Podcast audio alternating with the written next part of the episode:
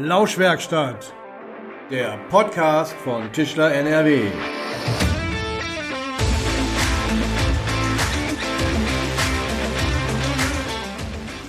Hallo und herzlich willkommen in der Lauschwerkstatt. Mein Name ist Julian Grundhöfer und ich freue mich, dass ihr wieder dabei seid. Die Lauschwerkstatt wäre eigentlich heute on Tour gewesen in Werne, aber aufgrund der Corona-Situation hat das heute leider nicht funktioniert und deswegen nehmen wir die heutige Folge erstmals digital auf und hoffen, dass tatsächlich auch alles funktioniert. Eigentlich hätte ich mich jetzt gefreut, live in einem Atelier zu sitzen und euch einen Eindruck davon zu verschaffen, wie ich mich gerade fühle, was ich gerade um mich herum sehe und bestaune. Mein heutiger Gast hat sich aber so viel Mühe noch gegeben, hat eine kleine PowerPoint-Präsentation gebastelt mit vielen Fotos und Eindrücken, so dass ich euch doch ein kleines Gefühl wiedergeben kann, nämlich von viel Wärme, von viel Kreativität und Wohlbefinden. Ich habe mich wohlgefühlt, als ich die Bilder gesehen habe. Unser heutiger Gast beschreibt sich als Designerin aus Leidenschaft, präsentiert Design aus Sicht des Endkunden, gestaltet Erlebnisräume in der Verkaufsausstellung und berät Unternehmen in puncto Design und Kommunikation. Ich sage herzlich willkommen, Frau Uta Kurz. Ja, danke schön. Das war ja ein tolles Intro. Sehr gerne. Äh, ich danke Ihnen vor allen Dingen für, diese, für diesen Eindruck, den Sie uns trotz der digitalen Aufzeichnung heute verschaffen konnten. Ja, ich bin ja ein Bildermensch und äh, gedacht, äh, Emotionen, Bilder, das ist ja das Wichtigste im Moment. Gerade auch die Emotionen, die Bilder auch erwecken können. Und wenn das so bei Ihnen angekommen ist, wie Sie das gerade beschrieben haben, das macht mich total glücklich. Da sind wir direkt drin. ähm, Kommen wir mal direkt zu Ihnen. Sie haben ja einen nicht ganz typischen Weg hinter sich, so war mein Eindruck. Sie haben als Designerin sozusagen direkt am Objekt eigentlich angefangen und haben direkt am Objekt gearbeitet und sind jetzt aber eher in diese Betrachtungs- und Beratungsrolle gekommen und gewechselt. Das heißt eigentlich eher aus dem Bürobereich jetzt in den Bereich Einschätzungen zu geben. Wie ist es dazu gekommen? Ja, das äh, sieht sicherlich von außen erstmal ganz spannend aus ähm, hat aber mit der Rolle zu tun, die ich im Unternehmen äh, eigentlich von Anfang an hatte. Ähm, ich hatte ja 15 Jahre lang zusammen ein Designbüro mit meinem früheren Ehemann. Und ähm, aus dem Studium heraus ähm, bin ich äh, in meiner Diplomarbeit und in meinen Projektarbeiten mit einem Dozenten zusammen, habe ich viel zusammengearbeitet, der damals schon mit Trendforschung gearbeitet hat. Das war also vor mittlerweile ja 30 Jahren äh, was total Neues. Und ich fand das total spannend, mit Bildern zu erkennen, äh, wie kann Zukunft aussehen, wie kann man Zukunft sich selber nach Hause holen in Bildern und wie kann man daraus dann wiederum auch neue Produkte entwickeln. Weil es ist ja so, dass wir als Designer, wir haben nur für Marktführer gearbeitet. Ähm, die Aufgabe ist ja immer, etwas Neues zu kreieren, was es noch nicht gibt, was aber den Puls der Zeit trifft. Mhm. In zwei Jahren, weil solche Entwicklungen ja immer auch dauern. So ein Produkt wird heute entwickelt, das kommt dann ja erst in zwei Jahren auf den Markt. Und äh, von daher war so diese Verbindung von Trends, von in die Zukunft gucken und auch Methoden sich aneignen. Erst ging es mir eigentlich nur darum, für mich selber Methoden zu lernen, um äh, Zukunft besser zu verstehen und das eben dann im Büro umzusetzen, in Produkten. Und das habe ich dann halt eine lange Zeit gemacht und äh, da, daraus hat sich dann eben entwickelt, dass ich auch mehr in die kommunikative Rolle gegangen bin. Spannend, vor allen Dingen, dass Sie jetzt auch direkt das Thema Trend schon ansprechen. Äh, das wird uns jetzt gleich auch eine ganze Zeit begleiten. Das kann ich schon mal vorwegnehmen. Gucken wir aber jetzt auch noch mal ein bisschen zurück, denn seit einem Jahr begleitet uns diese Corona-Situation und ähm, ich stelle mir das richtig schwierig vor, eigentlich diese so Designtrends eigentlich zu beobachten. Es haben wichtige Messen oder Veranstaltungen haben alle nicht stattgefunden und ähm, ja, die werden ja wahrscheinlich auch noch eine ganze Zeit wegfallen. Jetzt gerade ganz aktuell die IMM in, in Köln, die nicht stattfindet. Was machen Sie derzeit dann, um sich mit der Situation zu arrangieren? Ja, das sind tatsächlich genau die Fragen, die die ganze eigentlich die Medienwelt, aber auch die ganzen Trendforscher sich im Moment fragen, ähm, dass halt tatsächlich dieser neue Input zu großen Teilen fehlt. Oder eben digital natürlich zu, zu kriegen ist. Es gibt ja, die ganzen Unternehmen haben ja auch digitale Plattformen aufgebaut. Es ist aber natürlich was völlig anderes, äh, sich im digitalen Raum auf Homepages oder so äh, zu bewegen, als auf einer Messe. Eine Messe ist natürlich etwas, wo man sich oft überraschen lässt, auch von dem, was man so sieht und von den Menschen, die man trifft. Aber trotzdem ist es natürlich so, dass es diesen digitalen Raum gibt. Und dann ist es auch so, und das ist das, ähm, was ich halt, ähm, wenn ich über Design spreche und auch mit Unternehmen über Design spreche, was ich am Thema Trend am allerwichtigsten finde, ist die Tatsache, dass wer immer sich beschäftigt mit dem, was kommt, hat auch immer einen Vorsprung. Das heißt, wenn ich die letzten Jahre immer geguckt habe, was verändert sich, wie verändern sich die Dinge, wohin geht das, dann habe ich immer noch mal so zwei, drei Jahre Vorlauf, bevor man wirklich wieder, ich sag mal, auf dem Grund liegt. Und das ist auch das, was die meisten Trendforscher im Moment machen. Äh, die haben ganz viel noch an Bildern, an Archivmaterial und daten das so ein bisschen ab mit dem Spirit, der sich verändert. Und der Spirit äh, der ist ja spürbar, den können wir erleben und damit äh, können wir auch Bilder abgleichen und das ist das, was im Moment passiert. Ähm, und bei dem, was nicht stattfindet, was fehlt Ihnen da besonders? Also hauptsächlich fehlt, fehlt mir und der Austausch.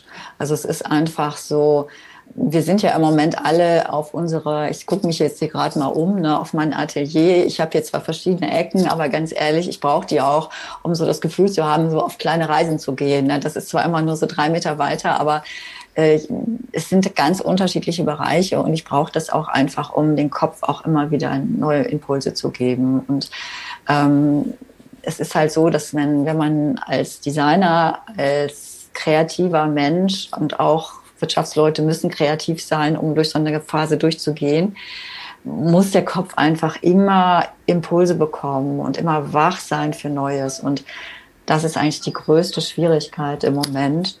Ja, wie wir uns wach halten können, wie wir Impulse aufnehmen können. Mhm. Welche Gedanken haben Sie denn, wie es weitergeht und wie sich die Dinge vielleicht jetzt auch verändern werden durch die Corona-Situation? Also meistens geht es ja so weiter, wie es jetzt im Moment gerade ist. Mhm. Und von daher ist für mich immer total wichtig zu gucken, wie ist es eigentlich gerade. Und es ist halt gerade so, dass sehr viel Verunsicherung da ist, dass das Außen in einer Weise fremdbestimmt ist, wie wir das in Deutschland eigentlich so gar nicht kennen. Also zumindest alle die, die nach dem Krieg geboren sind, kennen so eine Fremdbestimmung gar nicht. Mhm.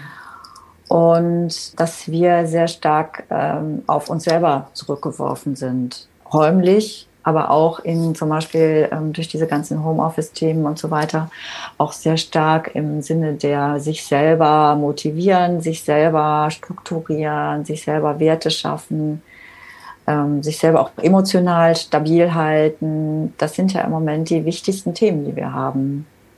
Äh, und gerade in Bezug auf das Thema Trends? Ja, und das verändert tatsächlich auch, wie Menschen, äh, welche Erwartungen Menschen an Dinge haben. Mhm. Also wenn wir es mal vergleichen mit den äh, 80er Jahren, 90er Jahren, ähm, da war so Memphis, ich weiß nicht, ob es Ihnen das irgendwas sagt, das war so eine italienische Designgruppe. Äh, früher war Design ja so Form follows Function und die haben das sehr künstlerisch gemacht. Ne? Da war Design waren plötzlich so wie so eine Art Kunstgegenstände. Ne? Also es gibt da so von äh, zum Beispiel äh, solche Objekte, die man kaum benutzen kann, aber die einfach wunderschön sind. In der Küche Zitruspressen von Philipp Stark, die, die aussehen wie so ein kleines, äh, wie so ein, so ein, so ein gleich startendes Rakete mit so drei Beinen stehen, die also Dinge, die man eigentlich gar nicht benutzen kann, die aber einfach schön sind, die künstlerisch sind und die in dem Sinne auch äh, das Thema Design als repräsentativ äh, darstellen. Und das hatte so ein, das hat damals einen sehr stark emotionalen Aspekt ins Design gebracht, was sehr schön war, aber eben auch ein Aspekt von eigentlich muss ich das auch gar nicht benutzen. Mhm. Und was jetzt eben passiert, nochmal zurückzukommen auf Ihre Frage, wir sind, ich sag mal, mein Atelier ist jetzt hier 55 Quadratmeter groß, ich bin da den ganzen Tag. Das heißt, ich muss ja irgendwie die Dinge, die ich um mich habe, die müssen ja sowohl schön als auch praktisch sein. Also ich kann ja jetzt nicht sagen, ich habe jetzt nur tolle Kunst Kunstobjekte um mich, auch mein Leben funktioniert nicht mehr. Mhm. Und genauso bin ich aber auch daran gewöhnt, eine ästhetische Qualität um mich zu haben.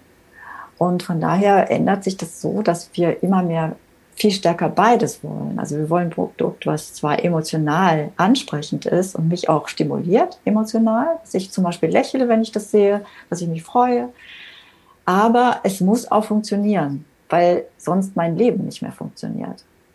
Über all die Zeit, jetzt mal ganz im Gegensatz gesprochen, gibt es ja auch einfach zeitlose Trends. Haben die jetzt auch während der Corona-Zeit Bestand oder welche Ströme beobachten Sie da? Also ich weiß nicht genau, welche Ströme Sie meinen, die immer Bestand haben. Also im Trendbereich, viele meinen ja, der Trend ist irgendwie die Mode, die sich jedes Jahr ändert. Aber wir leben natürlich auch mit ganz unterschiedlichen Wellen. Es gibt also zum Beispiel solche Megatrends, wie zum Beispiel damals die industrielle Revolution. Das hat natürlich das Leben komplett auf den Kopf gestellt, völlig verändert, den Alltag verändert. Und im Moment sind wir halt in dem ganzen Thema der Digitalisierung, auch äh, das ganze Thema Gesundheit wird seit zehn Jahren eigentlich immer, immer wichtiger.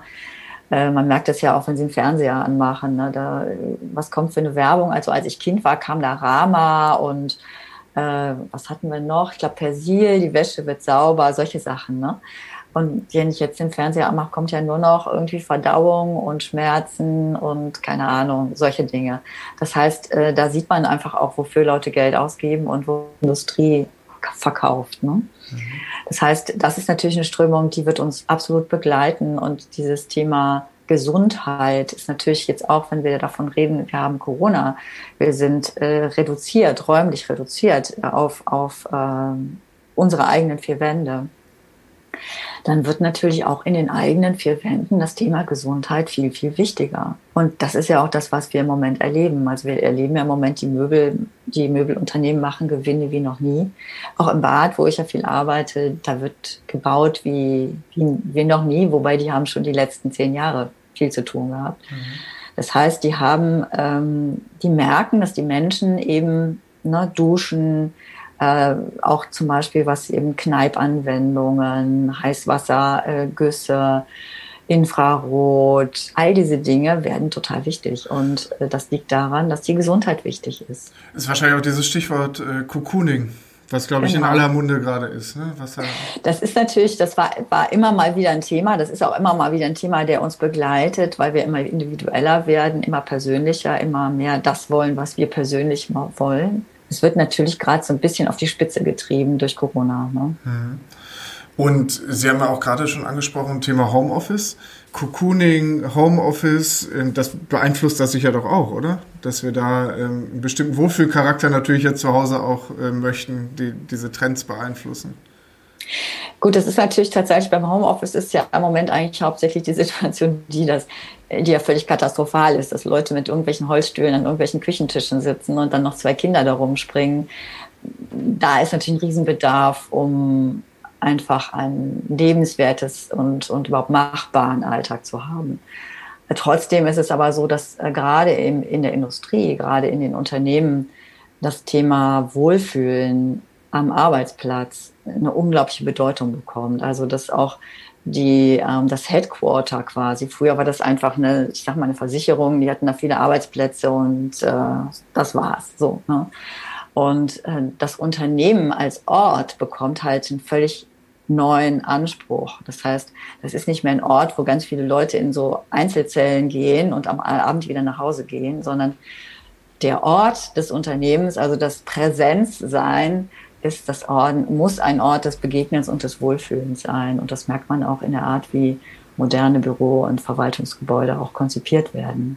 Und darauf reagiert ja gerade auch irgendwie die Industrie so ein bisschen, habe ich das Gefühl. Also gerade in diesen, diesen Wohlfühlcharakter, ähm, sei es jetzt im Homeoffice, sei es im, im Büro selbst, ähm, daran sehen wir ja auch, Sie haben das ja eben auch schon mal einmal angesprochen, dass die Industrie da ja schon relativ viel Einfluss hat, ähm, was bestimmte ja, Strömungen, haben wir sie ja jetzt eben schon mal genannt, äh, ähm, äh, beinhaltet.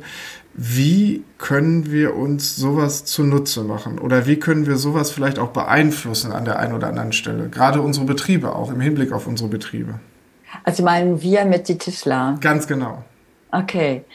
Ähm, ja, also was, äh, was auf jeden Fall ähm, im Moment ein großes Thema ist und es wird auch bleiben, das ist das Thema eben kombiniert mit ich bin viel drin und ich will gesund sein, ist es dieser Drang der Natur, weil die Natur einfach messbar auf den Organismus positiven Einfluss hat. Es gibt auch mittlerweile viele Studien dazu die auch belegen, dass zum Beispiel eine, ein Arbeitsumfeld, wo zum Beispiel mit Farben gearbeitet wird. Ich weiß nicht, ob Sie eben gesehen haben, dass ich einen grünen Fußboden ja. habe. Und eine grüne Wand, wenn man reinkommt. Ja, ja, genau. Also wo einfach mit Farben gearbeitet wird, mit ja. Materialien gearbeitet wird, die im Zweifelsfall auch noch an die Natur erinnern. Das ist so typischerweise so ein Sonnengelb oder so ein helles Blau oder äh, natürlich auch Grau vom Stein. Und wo mit solchen Impulsen gearbeitet wird, sind die Leute gesünder, können sich besser konzentrieren und äh, sind dadurch auch effektiver. Also mhm. das ist tatsächlich so, ähm, dass es wohl im intern für den eigenen Betrieb gibt. Aber es ist auch so, dass die Nachfrage der Kunden in Richtung natürliche Oberflächen, äh, natürliche ich sag mal, Einbauten, aber auch natürliche Materialien. Also zum Beispiel Tischler haben ja den Vorteil, sie können ja, sie müssen ja keine standardisierte Sperrholzplatte benutzen. Die können ja eben alle möglichen Materialien benutzen, vom Naturholz über auch, es gibt ja mittlerweile gepresstes Heu, was man verbauen kann, was riecht nach einer Alm. Ähm, also diese ganzen Dinge können ja vom Tischler individuell verbaut werden oder irgendwelche Wände aus Moos, alles sowas kann ja ein Tischler mit in, in einen Raum reinbringen oder auch in ein Möbel. Äh, der Moos vielleicht eher als Hintergrund, aber äh, zum Beispiel Holz zum Anfassen, was man spürt, was man riecht, äh, was vielleicht sogar auch sich verändert, was Gebrauchsspuren bekommt. Ähm, das sind tatsächlich Dinge, ähm, die den Menschen im Moment wichtig sind. Auf jeden Fall. Also Farben, Materialien, Atmosphäre nehme ich jetzt schon mal mit. Der Tischler braucht aber ja auch irgendwie ein Instrument oder ein, ähm, ein Gefühl, äh, was der Kunde tatsächlich an Design benötigt. Kann man das irgendwo, ja. kann man das irgendwo erkennen? Also ähm, absolut. In, welchen, in welchen Designwelten der Kunde da unterwegs ist? Absolut, absolut. Äh, das ist ja auch, ich mache ja auch Seminare zu diesen Themen, äh, nämlich genau das ist das, äh, finde ich das Spannende. Also ich ja, arbeite ja mit Trends, aber ich schule halt äh, Handwerker seit 15 Jahren in dem Bereich, selber mit Trends zu arbeiten. Und Trend ist für mich zum einen natürlich sind wir alle nicht frei von Trends, weil wir sehen Zeitschriften, alles was da ist, äh, verändert unsere Wahrnehmung. Also wir finden heute Dinge schön, die hätten wir vor zehn Jahren nicht schön gefunden. Das hat einfach natürlich auch damit zu tun, wenn wir zu McDonald's gehen, sieht der heute anders aus als vor zehn Jahren. Ne? Und äh, das ändert auch unsere Bereitschaft, äh, selber uns einzurichten. Auch motiviert uns vielleicht auch anders mit Einrichtungen umzugehen. Sie wollten aber auch was anderes. Was, was war nochmal genau Ihre Frage? Genau, ähm, wie der Tischler praktisch ein Instrument entwickeln kann oder ein Gefühl entwickeln kann, was der Kunde tatsächlich an Design benötigt. Genau. Und äh, das ist genau so ein Thema, das äh, kann man, äh, also ich mache das so, wenn ich äh, mit, mit Kunden arbeite, ich mache ja auch Home Coaching, wo ich auch mit Leuten, mit Bauherren arbeite, die sich einrichten. Ich mache aber auch Ausstellungsgestaltung und immer, wenn wir damit loslegen, legt der Kunde seine eigene Collage. Das geht relativ schnell. Das ist innerhalb, also der darf auch gar nicht nachdenken. Ne? Der kriegt dann so ein Packen Zeitschriften, blättert die durch. Da hat wirklich nur drei Minuten Zeit. Und dann muss er Bilder rausgerissen haben. Am besten sowas wie zehn Stück. Und danach gucken wir uns das zusammen an und ich bin immer erstaunt. Ich bin immer erstaunt, was der Kunde da äh, sich auswählt. Und dann kommt eben der, eine Stunde ungefähr, wo wir darüber reden, wo wir uns jedes Bild angucken und sagen, was gefällt da, was gefällt da, was ist da wichtig. Manchmal ist es die Leiter, manchmal ist es der Himmel, manchmal ist es der Hintergrund, manchmal ist es die Atmosphäre im Raum. Also interessanterweise sieht der Kunde immer was ganz anderes als ich.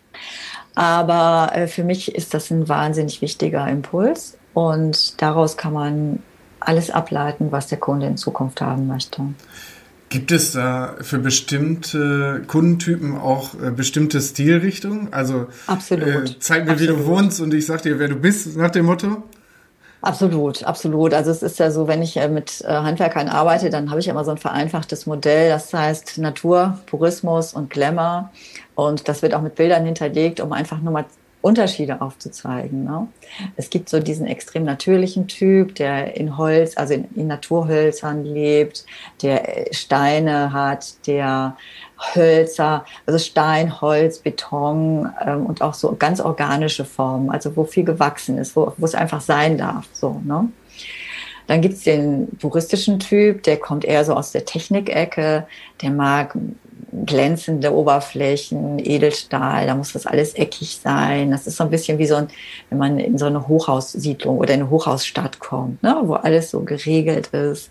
Chrom, schwarz, weiß, grau, Beton, Eisen, Stahl und vielleicht mal so eine Akzentfarbe in einem Knallgelb oder einem Knallrot. Mhm.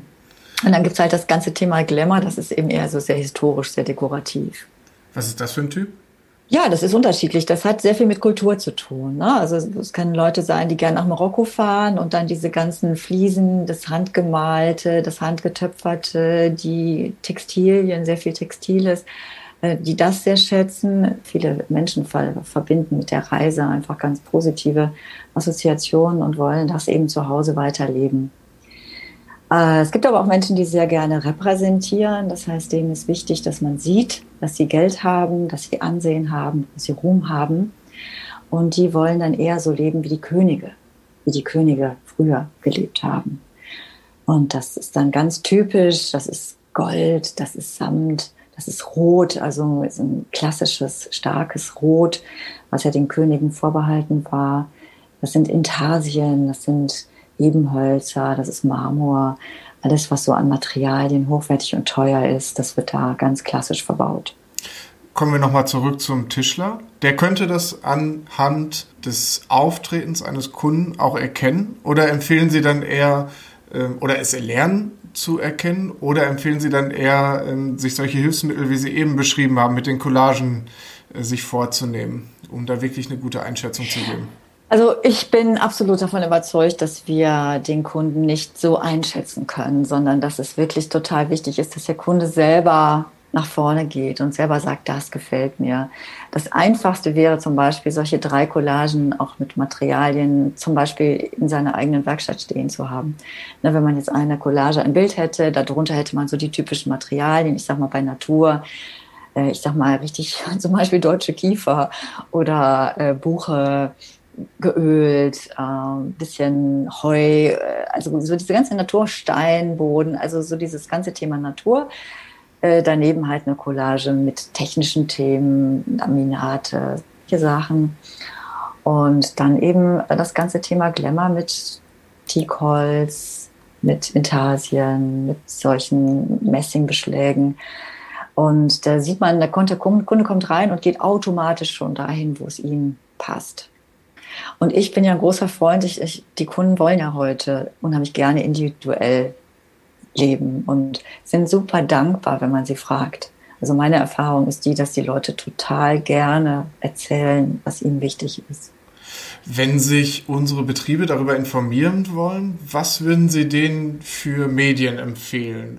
Also es ist natürlich so, äh, ich finde, in jedem Betrieb sollten ein, zwei Wohnschriften liegen, Zeitschriften liegen. Und das kann ganz banal schöner Wohnen sein, vielleicht Deko Home, ein bisschen was Dekorativeres, aber so eigentlich wenn es ein normaler Betrieb ist, der nicht extrem stark spezialisiert ist, würde ich auch ein Medium nehmen, was sehr mehrheitsfähig ist. Ne? So ein schöner Wohnen ist einfach ein sehr mehrheitsfähiges Medium.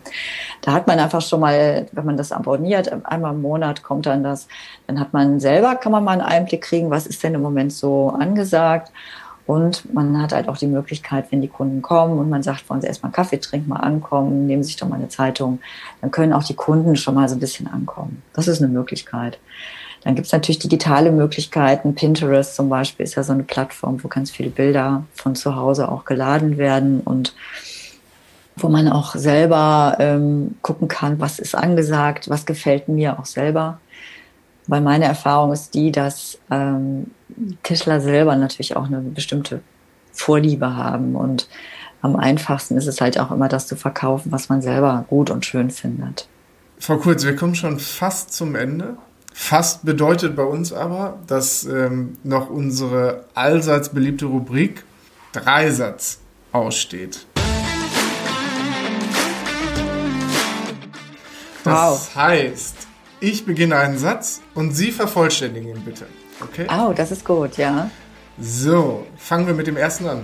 Für mich ist ein gelungenes Zuhause eines, das das einladend ist, das warm und herzlich ist und was mir ermöglicht, all das tun zu können, was mir im Alltag gut tut.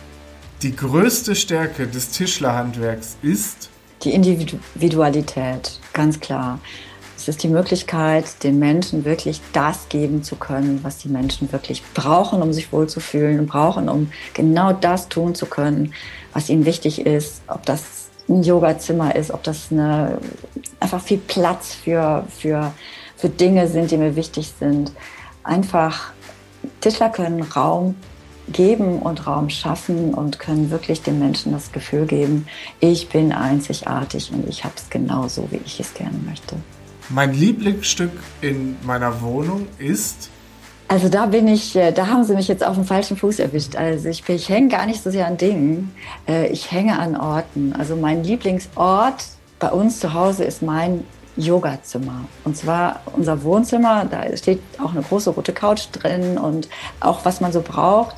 Aber das Wichtigste ist ein riesiger Teppich und ganz viel Freiraum. Und da können wir morgens gemeinsam Yoga machen. Und das ist für mich ja, das ist für mich der wichtigste Ort. Sehr schöne Worte, vielen Dank. Frau Kurz, vielen Dank für dieses sehr informative Gespräch und für einen tollen Einblick in eine spannende Welt. Dankeschön. Ich bedanke mich, mir hat es viel Spaß gemacht. Danke auch allen Hörerinnen und Hörern. Ähm, wer uns gerne ein Feedback geben möchte, wir haben das ja beim letzten Mal schon angekündigt, wir haben eine eigene E-Mail-Adresse eingerichtet, ähm, lauschwerkstatt.tischler.nrw. Gerne für Anregungen, Kritiken, ähm, Feedback einfach eine schnelle Mail schreiben. Vergesst auch nicht, uns zu abonnieren, weil äh, dann verpasst ihr auch nicht die nächste Folge Anfang März. Da blicken wir zurück auf ein extrem spannendes und ja umtriebiges Jahr im Zeichen der Corona-Krise, was uns alle beschäftigt hat und wollen mit unterschiedlichen Betrieben unseres Gewerks über ihre Erfahrungen in der Zeit sprechen. Ich glaube, da werden wir einen sehr spannenden Einblick bekommen. Und ja, mir bleibt zu sagen, bis zum nächsten Mal in der Lauschwerkstatt.